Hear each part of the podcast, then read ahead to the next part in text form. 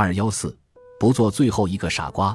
美国经济学家彼得·加伯评论说：“这是一场不折不扣的投机泡沫，人人都想靠这种价格的疯涨发一笔横财。在这种情况中，人们都不切实际地认为价格会一直涨。为什么人们会犯这样的错呢？”二十世纪初，现代西方经济学最有影响的经济学家之一凯恩斯用亲身经历做了总结。他为了能够专注地从事学术研究，免受金钱的困扰，曾出外讲课以赚取课时费，但课时费的收入毕竟是有限的。一九一九年八月，他借了几千英镑做远期外汇投机，仅四个月时间就净赚一万多英镑，相当于他讲课十年的收入。投机客往往有这样的经历：开始那一跳大概率有惊无险，钱就这样莫名其妙进了自己的腰包。就在他飘飘然之际，却忽然掉进了万丈深渊。三个月之后，凯恩斯把赚到的利和借来的本金亏了个精光。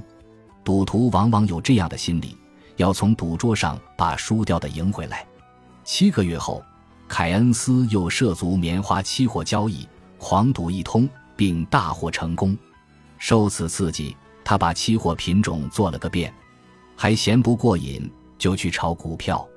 在十几年的时间里，他已赚得钵满盆满。到一九三七年，他因病金盆洗手的时候，已经积攒了一生享用不完的巨额财富。与一般赌徒不同，他还给后人留下了极富魅力的赌经——博傻理论。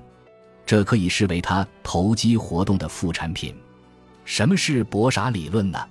凯恩斯曾举过这样一个例子：某报纸举办了一次选美大赛。从一百张照片中选出你认为最漂亮的脸，选中的有奖。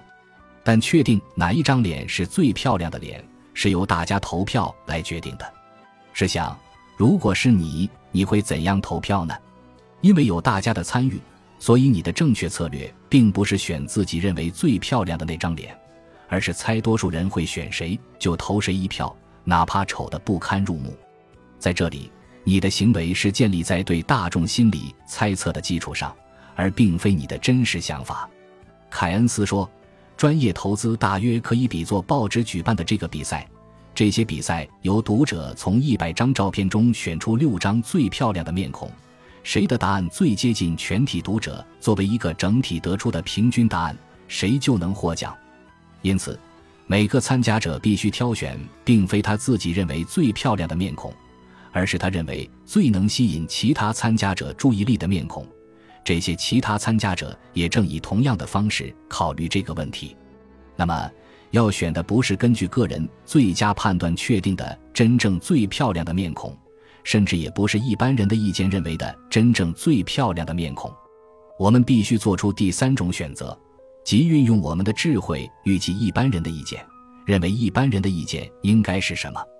这与谁是最漂亮的女人无关，你关心的是怎样预测其他人认为谁最漂亮，又或是其他人认为其他人认为谁最漂亮。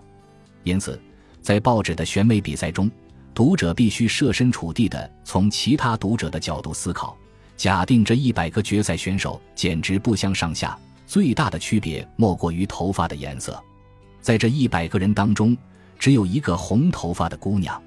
你会不会挑选这位红头发的姑娘？读者的工作是在缺乏沟通的情况下，确定人们究竟将会达成怎样的共识。选出最美丽的姑娘可能是书面规则，但这可比选出最苗条、头发最红或两颗门牙之间有一条有趣的缝隙的姑娘困难得多。任何可以将它们区别开来的东西，都可以成为一个焦点，使大家的意见得以汇聚一处。因此，投票者能够选中的话，或者说被他提名的能够当选的话，关键是猜测别人的想法。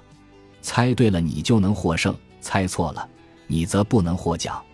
在这里，我们可以看到，没有正确与否，或者谁应该选上，谁不应该选上的问题，而是投票的人相互猜测的结果。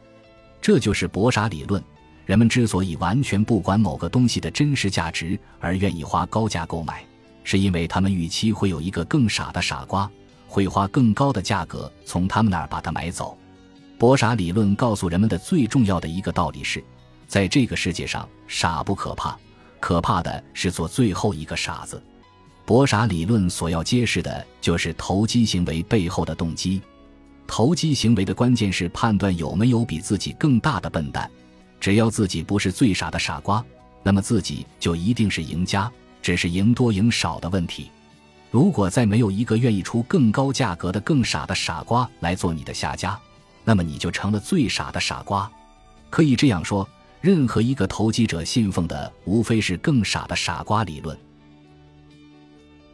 本集播放完毕，感谢您的收听。喜欢请订阅加关注，主页有更多精彩内容。